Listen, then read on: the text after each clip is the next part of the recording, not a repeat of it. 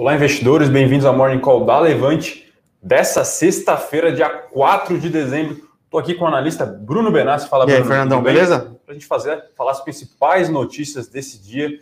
O dia começa positivo para as bolsas, dando continuidade aí. Realmente é uma, talvez um mês aí, um pós-eleições dos Estados Unidos em modo bull market, Bovespa Futuro já começou avançando aí 0,6%, é isso mesmo, Bruno? Exatamente, lembrando que Felipe Berenguer cravou Biden ganhador com o Senado republicano, hein?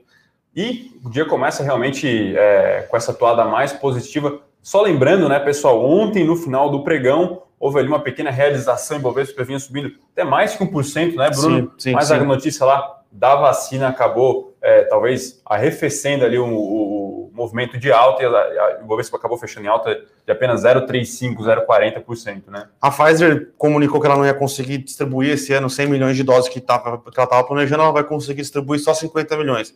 Isso deu uma, uma ligeira mexida no mercado, mas hoje, pelo que a gente vê aí, com questão da gente esperando os dados de emprego americano nos Estados Unidos, é, muito provavelmente esses dados aqui, é, que vão ser divulgados daqui a 30 minutos mais ou menos, né, sempre 10 e meia nos Estados Unidos, eles vão ditar o tom de como vai ser, como vai ser o pacote fiscal, né? Se esses dados vierem é, mais baixo do que o governo e o mercado está esperando, muito provavelmente vai ficar mais fácil para os democratas Aprovar. fazerem um acordo com os republicanos e aprovarem um pacote maior.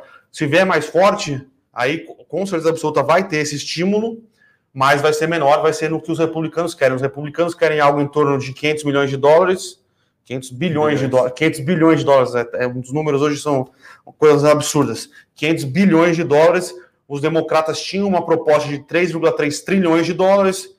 As últimas conversas ali estão parando ali no 1 trilhão, que é muito dinheiro, né? Então, em resumo, o mercado está olhando a segunda derivada, Segunda né? Então, derivada. O mercado quer vai interpretar os dados de emprego e até um pouco, talvez, é, não intuitivo, né, Bruno? Então, Exatamente. Se o, se o desemprego né, vier mais alto do que, do que o esperado, então o mercado pode interpretar que o pacote de estímulo vai ser maior, vai ser, vamos assim dizer, mais pró, é, é, mais pró, pró gasto, mais pró, mais para aquilo que os democratas sim, sim, querem, sim. né? Então, e diferente do, do Estados, diferente do Brasil, lá nos Estados Unidos, como ele é emissor da moeda de transação global, o mercado enxerga como positivo uma expansão fiscal. Aqui no Brasil não. A gente tem uma questão de déficit, a gente tem uma questão de anos de responsabilidade fiscal, já quebramos duas vezes.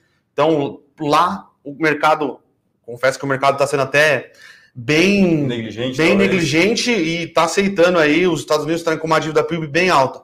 Já não funciona para países como a gente, Uhum. é, Argentina, de África do Sul. sobretudo. né? Exatamente. Então, é, enquanto os países desenvolvidos podem trabalhar lá, talvez o principal indicador que se utilize, né, Bruno, essa questão aí da relação dívida pública e PIB, né? Ora, é, enfim, tem o caso do Japão lá, que é estratosférico, né? E agora no Brasil a gente está realmente, a gente precisa dessa confiança aí para é, conseguir financiar a nossa dívida, manter ali é, a moeda em patamares é, mais ou menos normalizados, né? Sim, o sim. grande risco é realmente que a gente tem É o nosso fiscal. é o risco fiscal e talvez um movimento parecido com que não parecido, talvez não no mesmo grau do que aconteceu com a Argentina, né, com inflação muito elevada, o câmbio estourando, né, e a perda na confiança da moeda que é realmente muito danoso, principalmente no limite para as camadas ali que não tem condição de se proteger, né, É, Bruno, exatamente. de processos inflacionários, de elevados taxas de juros, desemprego acaba acarretando realmente nos setores mais sensíveis, enfim. Exatamente. E é, e é importante lembrar que a gente está no movimento de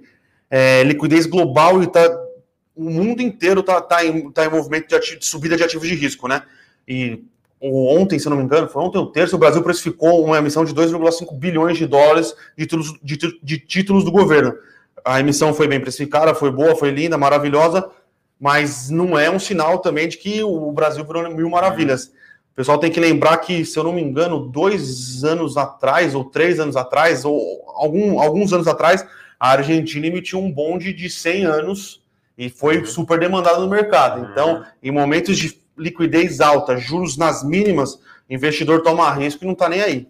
Até eu vou aproveitar já fazer uma ponte aqui, né, Bruno, com essa questão aí, política, econômica, governo, enfim, falar um pouco uma notícia que a gente já comentou ao longo dessa semana, que vem fazendo preço no mercado, e que é uma grande novela, no final das contas, que é a tal da privatização da Eletrobras. Né? Então, hoje, no nosso Eu Com Isso, a gente tentou detalhar um pouco mais daquilo que o governo pretende fazer, né? Então, são duas etapas. Primeiro, uma capitalização, ou seja, vai aumentar né, o número de ações, o capital da Eletrobras, consequentemente o acionista majoritário, né, a União, é, o governo federal basicamente, vai ser diluído, vai deixar de ter mais que 50% das ON, das ordinárias, e com isso fica mais livre ali o caminho para é, é, uma condução mais pró-mercado, vamos assim dizer. E aí uma segunda etapa seria, de fato, a União vendendo as ações, né? E aí o governo estima lá, quem diria o governo fazendo ali, o governo, muito boa a equipe econômica do governo, enfim, fazendo contas ali, preço sobre o valor patrimonial, até onde poderia chegar com a,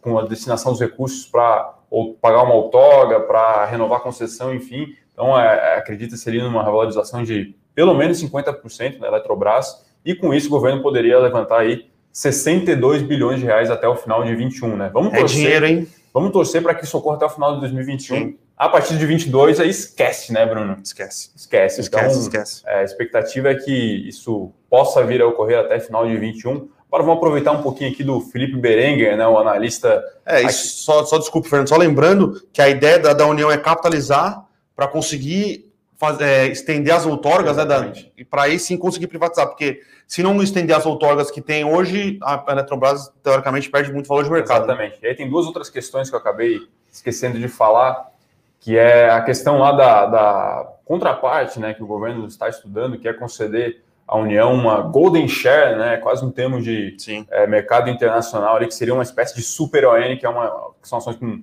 muito direito a voto, então o governo teria lá alguma, é, algum poder ali de interferir nas decisões estratégicas, né?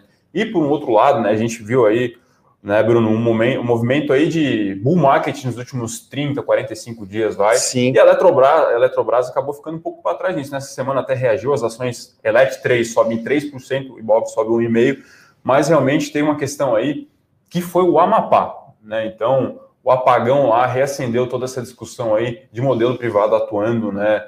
É, na cadeia elétrica, enfim. Então, isso possivelmente aumentou a percepção de risco ação, né? Então, a gente até traz um comentário hoje como tem um como passa a ter um caráter especulativo as ações da Elite 3, volatilidade aqui de 75%. O Bovespa está com 46% também não é normal, mas tem a questão lá da Covid, essa vol anualizada, né? Mas é realmente algo é, é, chama atenção, né? Lembrando, é, é meio engraçado, né? Eletrobras, Banco do Brasil, é, quando o Paulo Guedes fez aquela reunião, tem que privatizar essa porra, as ações do, do Banco do Brasil explodiram no é. dia. Então, às vezes parece que a gente acha que pode ser privatizada a Eletrobras, mas é um caminho difícil. Uhum. E às vezes parece que o investidor gosta de se enganar, né? Escuta, escuta algumas coisas que vêm do governo e aí acha que vai ser fácil. Foi a mesma coisa o Rubens Novaes, ele uhum. acabou sofrendo exatamente isso no Banco do Brasil. Entrou no Banco do Brasil, achou que ia ser fácil privatizar o Banco do Brasil ou tem toda uma burocracia, é um banco estatal, é, a, o ritmo da política é diferente Sim. do ritmo da economia, né? Então, é, esse foi um dos destaques aí do nosso New Curso. Lembrando, né, pessoal, se você ainda não é, é, não recebe a nossa newsletter matinal, se cadastre lá que todos os detalhes que a gente traz aqui no Morning Call estão lá, os números, enfim, as nossas Sim. análises. Mais outras duas notícias aqui é, relacionadas à Bolsa. É, a DASA, né, Bruno? Quem diria a DASA ainda tem capital aberto adquirindo aí é, hospitais em São Paulo, mercado aquecido. Mercado aquecidíssimo, né? Dizem que é, a estratégia da DASA, é, na, na verdade a DASA era aberta, ela fez uma OPA, né, que é uma, um fechamento de capital, né? Uhum. Mas alguns investidores não quiseram vender as ações. Então tem, acho que tem, se não me engano, são 3% do capital, né? Uma negociação, uma liquidez muito baixa. Negocia 80 mil dia quando negocia muito, né? Então a ideia dela é fazer essas aquisições e fazer um re-IPO, né? Tem, tá, tá, meio que na moda re-IPO, a Panvel fez re-IPO, tudo bem que a Panvel fez um re-IPO, era aberta, tinha liquidez uhum. pequena. A Irani, mesma, mesma coisa, fez um re-IPO, aumentou a quantidade de, de ações negociadas, né? aumentou o free float. Então, setor de saúde aquecidíssimo, essas aquisições, aquisições, a Reddor, na verdade não é aquisição, né? mas a Reddor vai fazer o, vai fazer o seu IPO, se eu não me engano, essa semana ou semana passada, a GNDI fez aquisições, fez follow-on, então o setor está com tudo, né? É um setor muito fragmentado ainda em todas as cadeias, né? hospitais, planos de saúde, enfim. Então a gente tem visto esse movimento aí, em algum grau, um pouco de profissionalização, né, Bruno, dessas empresas grandes aí, né? Sendo até.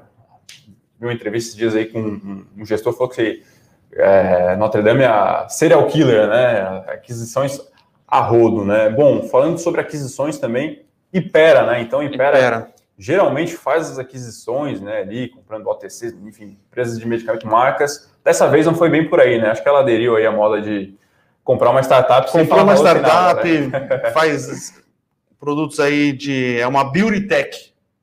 Cada, cada, cada dia tem um termo novo aí. No, no os marqueteiros são bastante é, criativos, né? Aquisição pequena, né? Muito provavelmente pequena, porque a, a Ipera não divulgou o valor que ela pagou, mas interessante, né? Vai, vai entrando em, em outros ramos de atuação aqui. Cosméticos, se não me engano, são cosméticos. De cosméticos de maquiagem, né? É, mas são veganos, não são, se não me engano? Bom, enfim, a gente espera um impacto levemente positivo, né? Aquilo que você falou. Na verdade, é exatamente aqui, ó. Uso, é, uso de insumos orgânicos, orgânicos, veganos e operação sustentável. É, então, é uma, uma pegada meio SG, é uma pegada um pouco diferente do, do que a do que a Ipera tem de, de, de, de core hoje, né? É pequena, muito provavelmente, mas a gente vê como interessante, né? Ela entrando mais nessa, nessa parte de, de de beleza, né? Que uhum. é, não é diferente do ramo que ela atua, né? E assim, o mercado, por vezes, né, Bruno, gosta de cair nesses storytellings aí, nessas histórias bonitas de se contar, mas por vezes, pelo, me pelo menos no curto prazo, a gente não vê um impacto relevante lá na termos de receita, de lucro, de margem para a Ipera, né? A gente viu bastante isso nas varejistas, né? Todas as varejistas que não eram digitais no terceiro trimestre, na verdade, no segundo trimestre, quando começaram a divulgar que tinham varejo é, e-commerce, C&A, Vivara, próprias lojas Renner, divulgou que tinha crescimento de varejo eletrônico no, no dia seguinte do ou no dia seguinte Exatamente. ou no dia da, da, da, divulgação de resultados as ações explodiram para cima. E assim, por vezes às, vezes as empresas nem divulgavam quanto do percentual total de vendas era a venda digital, só falava ah, crescemos 200%, 500%, mas claro, sem uma base de sem uma base comparável é, é, minimamente já madura, é, fica fácil, né, Bruno? Então, Exatamente. Então, realmente tem muito de conto de fadas no curto prazo. Claro, a gente reitera aqui, né, pessoal? É importante essa questão do varejo digital e tal, mas é, pera lá, não é, não justifica às vezes a empresa. Até porque é difícil, né? Muito é difícil, é difícil operar. operar. Difícil operar. Tem as nuances, né? O pessoal às vezes não se liga, mas, por exemplo, margem bruta no online é inferior. Então você vai ter que é, correr atrás, fazer uma entrega de qualidade, né? Acho que talvez o destaque seja. Magazine Luiza fala isso muito, né? Fazer entrega de qualidade, quer fazer uma entrega que para ela faça sentido Exatamente. e entregar realmente no prazo que ela combinou, nas condições que ela combinou. Então é realmente um mercado muito difícil de, de operar. Mas enfim, é, sendo uma casa que genuinamente fundamentalista, a gente acredita que no longo prazo, né, Bruno, os fundamentos vão convergir para o nível de preços. Né? Então, a despeito de todas as oscilações de curto prazo, storytellings, o que vai valer realmente no longo prazo são os resultados da companhia. É realmente receita, é margem, né, Bruno? É lucro, é geração de caixa, é isso que vai fazer a diferença lá na frente. Né? Exatamente. Outra notícia, Petrobras, né? Petrobras, a gente costuma brincar aqui na análise que sempre que a gente não tiver notícia num dia, vai, é só você abrir a Petrobras que vai ter algum fato relevante Sim. que a gente vai. Não que a notícia de hoje não seja, não seja importante, né? A 3R, né, que acabou de fazer o IPO, uma petroleira, é, fez um bid superior ao da Eneva, né? Eles querem, eles estão bidando um, um, é, um poço de gás, um poço de gás, não, desculpa, um campo de gás no Amazonas. Parece estar uma guerra de preço interessante entre a Eneva e a, a 3R, né? Interessante que a 3R ela bidou um bid doll, daí vai dar uns 5,5 uns 5, bid reais. O valor de mercado da 3R hoje é, se eu não me engano, 2 bid reais ou 2 bi meio de reais. Então, é um bid bastante agressivo, bastante hum. agressivo. É, todo mundo tinha, era, tinha como dado que a Eneva ia levar, mas até a 3R veio e veio, veio forte. Lembrando que a 3R, eu, eu só peço desculpa para vocês, eu não lembro o fundo que é, tá por trás da 3R, mas é um fundo grande. Então o fundo falou que se precisar, vai aportar junto. Ele aporta junto. Então é, tá tranquilo. E positivo. É, esperando, é, esperando impacto positivo hoje. Exatamente. Né? Positivo para 3R, vamos ver aqui até. O ticker é bastante engraçado, né? RRRP. RRRP. 3 R's, né? Subindo 2%. E como é que tá a Ipera aí, Bruno? Ipera. O mercado caiu um pouco no conto aí. Subindo 1,20. Mais ou menos em linha com, é. com o Ibovespa. Mas lembrando que é positivo para a Petrobras, né? Mais um bid, um bid de dólares no caixa. Continua com a sua política agressiva de venda de ativos que não são, não são é, do core da empresa, desalavancando, investindo no pré-sal, realmente, a gente, todo mundo, todo mundo sabe, né? A Petrobras é, um, é um, uma recomendação aberta da Levante. Gostamos muito do case, diretoria espetacular. Então, uhum. agora ela vai vender isso, tá para ser aprovado Liquigás, mais 3 bi de dólar, mais 3 bi de real no caixa. Tem as oito é, refinarias, né, que deve dar aí uns 80 bi de real. Uhum. Então, pode é, ser que tem pode. Distribuidora, tem Braskem, lembrando que é que Braskem tem um probleminha, né? Deu, deu ruim no é. México, né? Então tem uma, tem, tem uma questão, né, Bruno? A gente faz aproximadamente um mês soltamos o relatório a melhor ação para 2021, Petrobras. Enfim, a gente continua com essa recomendação, mas em algum grau o movimento foi antecipado aí, né? Então a gente viu petróleo do tipo Brent saltando de 40 dólares o barril para 48, 49 vai. E as ações da Petrobras acompanharam, sobe aí, se eu não me engano, 30%, foguete, um foguete, 40% um foguete. desde quando a gente soltou esse relatório. Né? É, vacinas, mais ou menos uma normalização da, da oferta, da demanda, e ontem os nossos amigos da OPEP+, né, que são os países, os maiores produtores de petróleo do mundo, mais a Rússia. Bem tranquilo negociar, né? Árabe, russo. Árabe, russo, é. Simples, né? Norte da África, é. é Oriente Médio, é, é, é são negociações. Complexo. Eu não imagino como deve ser um dia de negociação da OPEP. Deve ser uma coisa bastante complicada.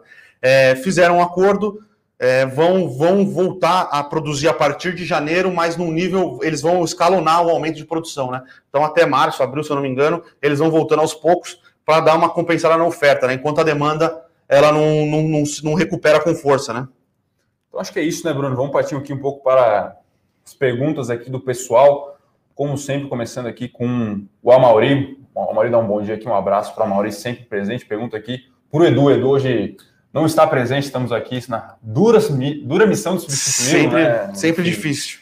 Ele pergunta aqui se vemos espaço para uma grande desvalorização do dólar em 2021, dólar baixo que não é bom para as exportações, nem para o governo, que tem reservas em dólar, mas ajudaria a queda na inflação do GPM. Olha, acho que a variável mais difícil de se adivinhar é dólar e talvez commodity, né, Bruno? Muito complicado. Eu posso dizer que tem muitos fundos né, que trabalham lá com o tal do conceito de é, câmbio natural, né, Bruno? Lá, lembrando as aulas de economia ó, de alguns anos atrás, e sim, né? Possivelmente teremos aí é, essa questão aí da desvalorização, mas também tem um vetor ali de dólar mais fraco no mundo todo. Dólar mais fraco no mundo. No mundo todo. Então, é, essa expectativa, lembrando, né? Questão de estímulo, né? Você acaba tendo ali um, um, um entre aspas, uma super oferta da moeda no mundo, uma liquidez excessiva de dólar. Então, é, além do movimento possível aqui no Brasil de valorização, teria esse vetor aí do dólar se desvalorizando frente a um basket, uma cesta de Sim. moedas globais, né? Então, realmente, é, até esse movimento de commodity que a gente vê de subida tem relação com isso, tá, Mauri? É, lembrando, né, que o dólar, mesmo a 5, 4,80, é um, é, um, é um dólar é, um pouco apreciado, né? Então, não é Sim. ruim, não é ruim para a maioria das exportadoras, tá? Então, acho que assim, que tirando as grandes Não é tão bom como a 5,80, claro, né? Mas... Claro, mas assim, tirando, grande, tirando as grandes exportadoras, né, Bruno, que vale, Petrobras, enfim, Suzano e tal, só para falar as empresas de bolsa, né? Poxa, a gente tinha um, um câmbio a R$ reais no começo do ano. Claro que ao longo do ano é, teve essa questão aí, que acabou ajudando um pouco, né? A questão da desvalorização cambial, mas claro que tem essa expectativa, por exemplo, para Petrobras, para Suzano, da recuperação do preço da commodity. Né? A gente Sim. já viu com o petróleo tipo Brent, a gente está vendo com celulose.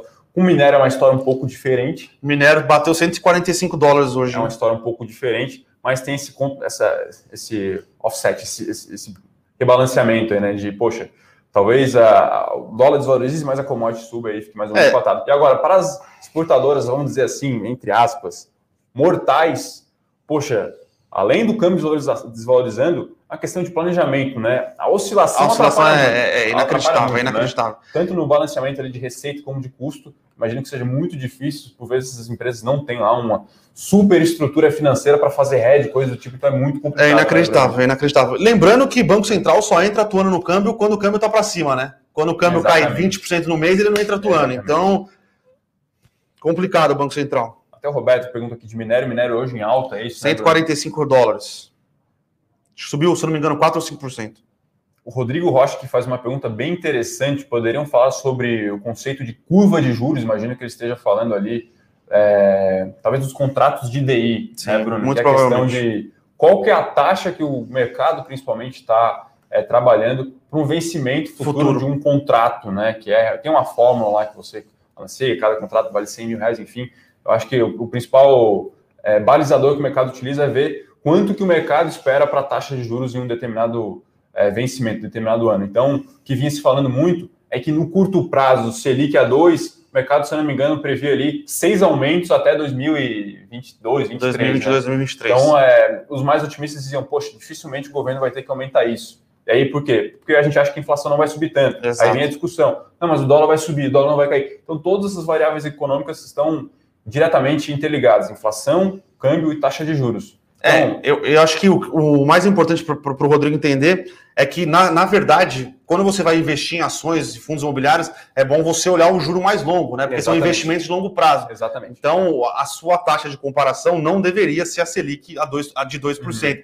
Deveria ser os juros mais longos, ali o 2025, 2027, 5,5, 6. Vou pegar a taxa aqui. Então, assim, a, a, aí é um conceito um pouco já de valuation, né? Exato. Tem uma taxa de desconto ali que você tem que utilizar, tá, Rodrigo? É a taxa real de pelo menos é, é, 2025, como o Bruno falou, mas assim, talvez a grande discussão que o mercado vinha fazendo era essa questão aí de que, poxa, Selic estava dois aqui e logo nos vencimentos ali de alguns anos depois estava muito empinada que se falava, né? Derivada estava muito alto, né? Pegando o número exato aqui, pré-fixado 2026, 6,8%. Né? Então, realmente o mercado espera que a Selic suba aí 5% nos próximos é, 5, 6 anos, vai. E o juro real, né, tá ali, o 2030, 3%. E aí o pessoal faz cálculo lá de qual é a inflação, inflação implícita, implícita, quanto que o mercado espera de inflação. Mas, enfim, acho que a, grande discussão que se vinha fazendo era a diferença, né, disparidade entre Selic atual e taxa de juros que o mercado vinha precificando lá na frente. E a gente reitera, só para fazer valuation, conta de fundo imobiliário, que vale a pena, vamos fazer conta com essa taxa aqui. Exatamente. E lembrando que Banco Central, o Banco Central brasileiro tenta fazer o forward guidance, né, que é não mexer na taxa de juros, mas dar o, a previsão de que vai deixar os juros baixos por bastante tempo. Uhum. Esquece, isso é coisa de Banco Central de banco de, é, de país desenvolvido, tá? E então o Banco Central brasileiro ele consegue atuar na curva de juros curta. A curva de juros longa, a expectativa, risco fiscal, por isso que a gente viu que uhum. a, a, curva empinou, né? Como a gente diz, né? A curva de juros estava assim, ó, dois aqui, nove aqui na ponta uhum. longa. O Alberto faz uma pergunta interessante. Um abraço para o Alberto. Ele já perguntou ontem aqui sobre ADRs, né? Se as ADRs estados afora são apenas ações brasileiras. Olha, não, acredito que eu tenha até respondido a pergunta ontem, e talvez eu tenha. É, talvez eu tenha ido para um caminho.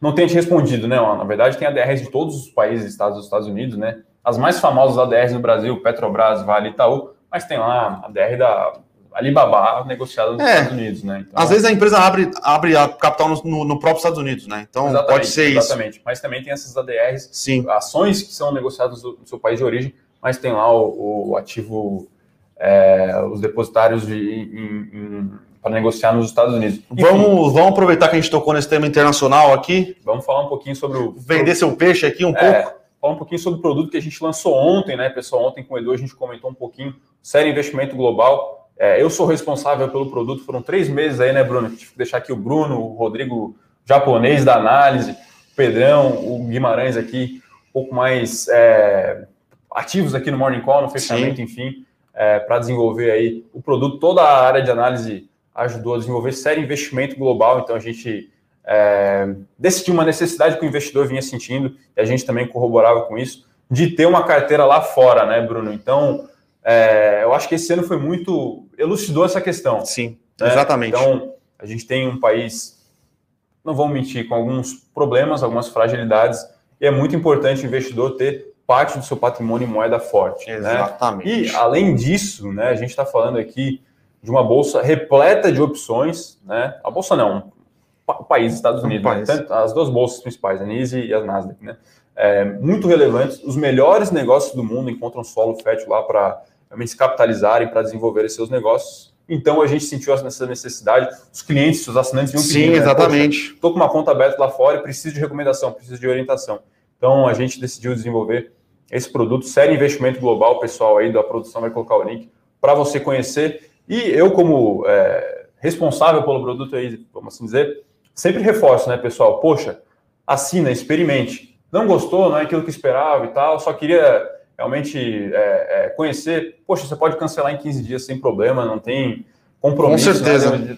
Vai lá, experimente, não tem problema. Difícil nenhum. não gostar, porque ó, eu dei uma olhada lá, tá realmente. E toda essa questão de operacionalização, muito, muito positivo. É, tem os guias lá, tem até vídeo do pessoal aqui, o pessoal fez como comprar ação lá fora, então acho que tá bem é, a gente né? acho que a, a, principal ideia foi não só dar a carteira, mas dar os instrumentos, a, a ferramenta, exatamente. como é que faz para comprar um BDR, como é que faz para comprar ação lá nos Estados Unidos, exatamente. via corretora, como é que faz para declarar imposto de renda, que é um pouco diferente. Exatamente. Lembrando que nos Estados Unidos você paga imposto de renda sobre dividendos, aqui no Brasil Sim. não. Então, é, a gente a gente não, né? O Fernando e a equipe aqui conseguiu fazer um, um belo trabalho ali com vários guias, as análises muito boas. Então, é, carteira que não tem só ações, tem um pouco de ETFs, então, Sim, uhum. Bem diversificada. Espero tá. que o pessoal goste lá, então. Já até fez, tem uma carteira para quem vai investir lá fora e uma adaptação para quem vai começar por aqui via BDR. Né? Então, são lá nove ativos, até expliquei um pouco a estratégia, tem ações mais voltadas para crescimento, né? Aquelas mega trends, né, né, Bruno? Aquelas tendências que a gente acredita que são imparáveis aí, são em algum grau, enfim, vão acontecer de qualquer forma. É um né? caminhão, né? Alguns negócios que a gente julga modelos espetaculares, tem as boas velhas, o velho, velho stocks, né? As empresas mais de valor, centenárias, que pagam muito dividendo, marca forte, e tem alguns ETFs ali. Aí o grande Bruno aqui, como vocês perceberam, sabe muito de macro, me ajudou ali a desenvolver algumas teses ou macroeconômicas, é, é, teses é, regionais, setoriais, Estados é. Unidos, enfim. Então, realmente, produto bem interessante. Um abraço aí para. O qual global era Biden ganhando eleição, Senado americano, commodity para cima, dólar para baixo. Exatamente. Então, então, é bem interessante. E aí, um dos critérios que eu utilizei lá foram ações com atuação global. Então, metade da empresa tem receita dos Estados Unidos, metade fora. Então, na hora de você converter, tem esse ganho ainda, né, Bruno? Exatamente. E vamos ver aqui mais algumas perguntas. O Heitor aqui pergunta de leve, imagina que ele esteja se referindo a metal leve. leve, né? Então, foi um ano aí complicado, complicado. né? Eu acho que dentro da economia, não falando nem agora de ações, né?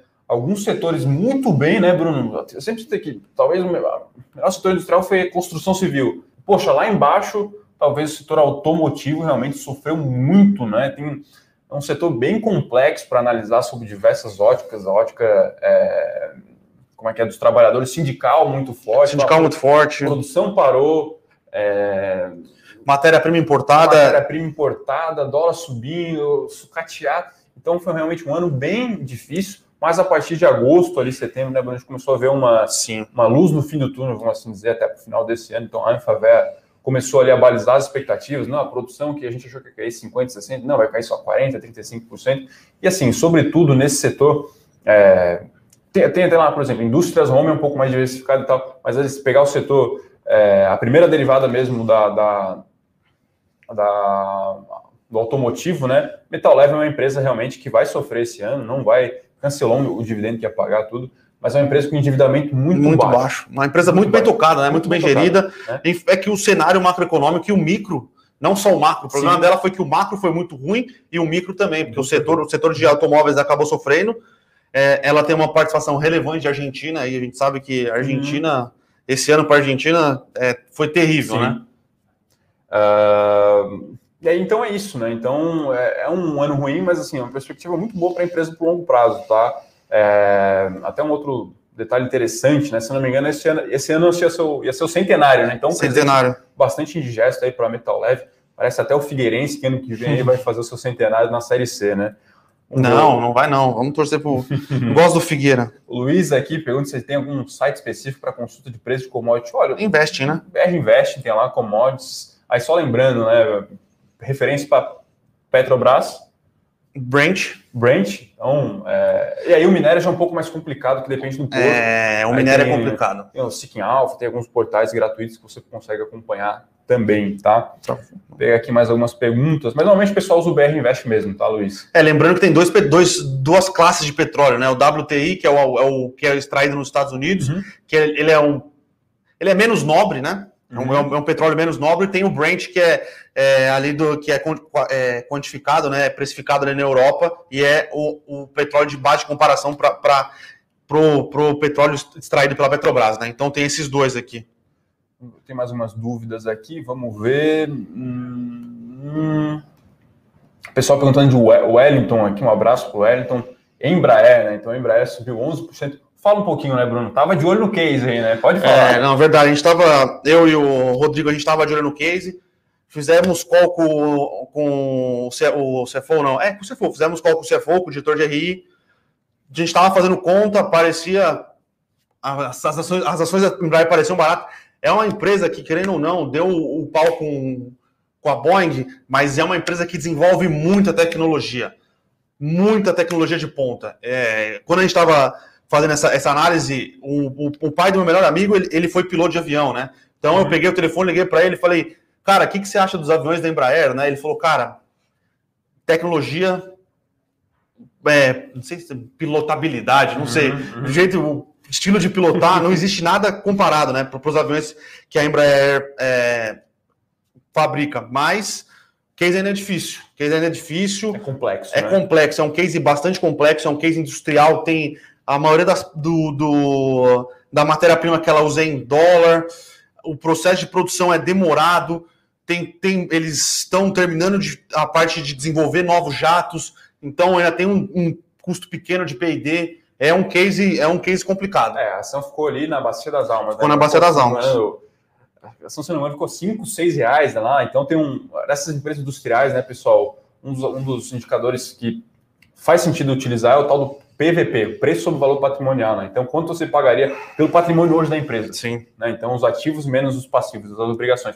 Essa relação, se não me engano, ficou na casa do 0,5, 0,4, né? Então, naquele nível ali parecia um pouco de irracionalidade mesmo, o mercado precificando que ela ia queimar caixa por talvez oito anos, não sim, sei. Sim, sim. É, enfim, tô falando Mas, aqui por alto. Do mesmo, do mesmo jeito da Metal Leve, boa empresa, Agora eu acho que ela vai ser uma empresa melhor, porque ela vai conseguir fazer algum, alguns alguns PDVs, né? Uhum. Ela vai conseguir demitir uma parte do, do, do corpo de engenheiros, é, vai ficar mais clean, né? Vai ficar mais enxuta, mas o, o setor não ajudou, né? O setor dela não ajudou. É, existem algumas tendências globais que a gente está tentando entender se realmente vai ser o, o, mundo vai focar nos jatos menores, né? Vai ser viagens uhum. mais regionais.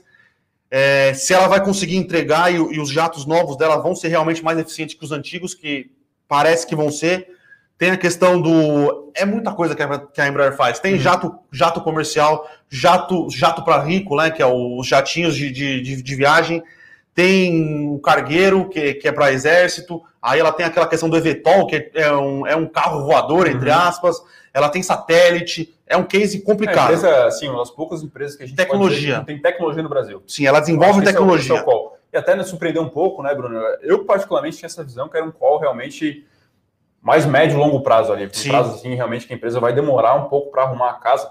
E antes de tudo, pessoal, quero fazer uma observação aqui. A gente analisou algum resultado, algum balanço nos últimos meses aí, né, Bruno? Sim. Uma coisa que a gente tem observado é as empresas buscando ganhar eficiência. Né? Exatamente. Então, como que a gente observa isso? DRE, que é realmente a, a, demonstração do resultado daquele exercício, daquele período ali, e quanto que a empresa gasta, de repente, com, sei lá, despesas gerais administrativas em percentual da receita, ou, enfim, que, que acaba resultando em imagens. Então, as empresas batalhando muito para isso, né? Então, a gente já vem ali de um período fazendo uma, uma, uma, é, uma análise mais de, mais de médio prazo, prazo, cinco anos, empresas ganhando muita eficiência, né? Então, os ganhos ali começa a, ganhar, a gerar receita, tem muita alavancagem operacional, né? Começa Sim. a diluir muito custo fixo. E na Covid a gente viu muito mais, viu é, se acelerar um pouco mais ainda essa questão, né? Talvez só para deixar emblemático, não é só isso, né?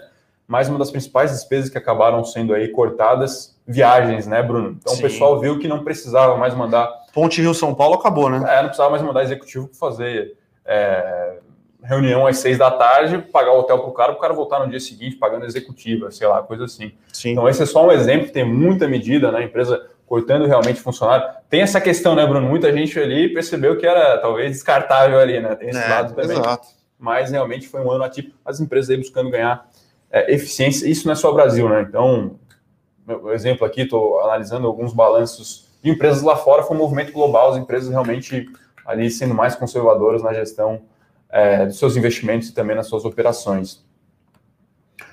O Edinaldo aqui, para fechar, respondemos bastante perguntas. Antes aqui, o Ricardo Ângelo fala, dá um parabéns aí pela carteira. Abraço para o Ricardo, sempre presente aí no Morning Call, participa aí das nossas séries, nosso assinante. O Adilson aqui também faz um trocadilho nesse setor aéreo, decolando, né? Mais ou menos desse modo aí. Sim. Embraer 11 ontem, Gol 9, Azul 9 também, enfim. É que o Edinaldo pergunta de Bradesco, a gente sempre é, acaba falando bastante de banco aqui, né, Bruno? Então, é, que a gente pode falar aí, talvez, nos últimos 45 dias, 30 dias, é um movimento técnico talvez parecido com o que tem acontecido com aérea, com shopping, com varejo físico, que é o tal do rotation, rotação dos setores. E aqui eu falo mais uma vez, isso não é só Brasil, tá? Isso é o mundo todo. Então, o mundo todo tem migrado aí, né, Bruno, é, das ações de mais de crescimento, né, que curiosamente se tornaram um porto seguro nessa, nessa, nessa crise, entre aspas, para as ações aí da, da velha economia, da economia real. Sim. Então, é, é, os bancos aí realmente, em modo. Os, os bancos também voando. né? Exatamente. Aqui um especial destaque só para o Itaú, com questão da XP, né? Itaú, questão da XP, destrava valor. E lembrando que gringo tá entrando comprando bolsa, tá? É, gringo vem comprar banco, vem comprar Vale, vem comprar Petrobras, vem comprar. O gringo não vem comprar. Uhum. Pode até vir, mas é difícil o gringo vir comprar Magalu, via varejo. Ele pode investir na Amazon, ele pode investir em outras empresas Sim. lá. Então o gringo entra para comprar o que a gente é bom. A gente é bom em Uhum. banco e a gente é bom em commodity. Ninguém, nenhuma, nenhum país do mundo produz commodity igual o Brasil. E assim, você falou brincando, né, Bruno? Parecia que a gente estava na bolsa início da última década. assim, era Exatamente. banco, o Itaúzão subindo, caraca. Exatamente. Impressionante. É, é, a bolsa raiz subindo ali, né? Mas a gente fala isso, é, enfim, agora é fácil sempre dizer depois, mas a gente fala, fala que há algum tempo já o potencial, né? O que a Petrobras está fazendo, gerar caixa com Exatamente. o agora, com o dólar a 40, dólar médio, com, desculpa, com o barril de petróleo a é 35 dólares no segundo tri, gerou caixa. 40. Suzano- O EBITDA acima do EBITDA do último ano, então é Exato. muito ganho de eficiência, Sim, realmente incrível. Suzano também, né, Bruno? Suzano gerando caixa no low do ciclo. Então, é, Vale, nem se fala, vale é uma máquina. então, É, então, aqui- é isso. O gringo vem comprar o que o país tem de melhor. O que o país Uhum. do Brasil tem de melhor é banco. Shopping, que o shopping aqui é diferente do shopping, Uhum. do shopping ao redor do mundo. E vem comprar commodity, cara. Aqui o Fernando Santos, um abraço aí para o meu xará. Bom dia. Acham que é uma boa aumentar a posição em compra de dólares para ir compondo reserva, proteção barra oportunidade, já que está caindo nesse momento? Olha, como a gente falou aqui, muito difícil né, adivinhar o que vai acontecer com o dólar. Mas, se fosse, para não ficar em cima do muro, né, Bruno, tem-se essa perspectiva de um dólar mais fraco, que aqui eu falo a nível global. A nível global. né? Então, se você está buscando uma oportunidade aí para arbitrar a moeda, para fazer um ganho aí em cima de moeda, eu talvez não aconselharia isso. Agora, se você quer ir comprando dólares aos poucos para de repente formar um patrimônio lá fora, vai fazer uma Exatamente. viagem lá fora, vai comprando aos poucos. Eu não me preocuparia tanto com isso. Eu aqui, o Bruno, que a gente que é analista, vai comprando aos poucos quando vai fazer uma viagem, quando vai fazer uma compra Sim. em dólar. Eu realmente não me preocuparia com isso, tá, Fernando? Aqui o Edilson aqui, um abraço para Edilson, desculpa, também sempre presente aí no Morning Call. É, fala que o Edu está comemorando a liderança do São Paulo. Quem diria o São Paulo ontem 3 a 0 mas também no Goiás fora de casa ficou um pouco mais fácil. Não posso falar muito, não, que o Palmeiras perdeu lá. É, a grande verdade é o pessoal da análise está feliz aqui. Então, Bruno, Palmeiras 5 a 0 eu aqui com o Grêmio, ó, 2 a 0 O Edu com o São Paulo ganhando. Só o Japa aqui da análise hoje aqui presente. Torce pro mais- Corinthians, né? Tá É, difícil. Tá difícil esse ano pro Corinthians. Mas é isso, né, pessoal? Acho que vamos encerrar aqui o Morning Call dessa sexta-feira. Realmente um dia hoje com uma liquidez possivelmente mais controlada e realmente aquele, aquele dia um pouco mais tranquilo hoje, né, Bruno? É, exatamente. Acabou de sair o pay- payroll nos Estados Unidos, né? Que é a geração de emprego. Veio bem abaixo das expectativas. Bem abaixo. Então, aquele, aquele cenário de aumento de possibilidade de um pacote Aumento de possibilidade de um, robusto. de um pacote mais robusto. Covid lá nos Estados Unidos tá numa situação crítica. Jerome Powell, que a gente chama aqui na análise de Serginho Grossman, continua batendo bastante, né? Ele foi duas vezes hoje no Congresso, duas vezes essa semana no Congresso americano, falando que precisa de estímulos. Agora veio payroll abaixo da, da- do que o mercado esperava. Eu acho que o, os Estados Unidos vai precisar de um, de um pacote de estímulos aí mais, mais voltado ali para o número que os democratas querem do que para os republicanos. E Bolsa Brasileira no momento? Bolsa Bolsa- brasileira. No... Calma aí que saiu da minha corretora aqui, pessoal. Deixa eu ver aqui. Eu tenho. Bolsa subindo 0,85. Beleza, Ipera, temos aí Ipera, alguma... Ipera subindo 1,25. Petrobras está uma rocha subindo 2,67. Vale subindo 3,76. Minério, né? Minério, minério. Vale. A Vale vai cuspir caixa, a verdade é essa. Então acho que é isso, né, pessoal? Muito agradecer a presença de todo mundo, ficar aqui o convite para conhecer a série internacional. É, Fora da caixa também teremos semana que vem. Fora da caixa semana que vem, teve essa semana com, com o pessoal da, da Melnick, uma construtora de, de Porto Alegre, lá da onde tem hotel, fez hotel pro Grêmio. Uhum. Case bastante interessante, o CFO deles, gente finíssima, muito inteligente, o bate-papo foi muito bom. É, e a gente é um case interessante por estar fora da, do eixo São Paulo, É. né? E aqui, só para finalizar, né, acabei esquecendo de falar isso, Bruno. Hoje, o último dia para reserva do IPO da Rede Dó. Último Então, dia para a da IPO. Recomendamos a entrada no IPO, né?